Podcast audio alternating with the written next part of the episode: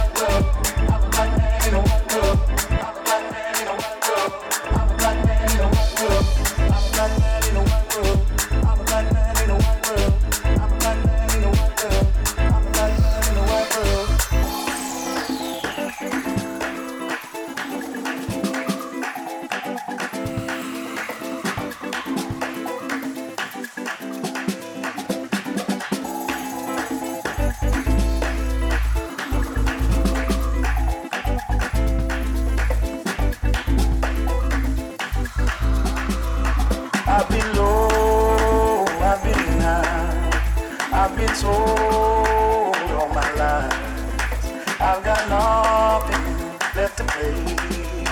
I've got nothing left to say. I'm a black man in a white world. I'm a black man in a white world. I'm a black man in a white world. I'm a black man in a white world. I'm a black man in a white world. I'm a black man in a white world. I'm a black man in a white world. I'm a black man in a white world.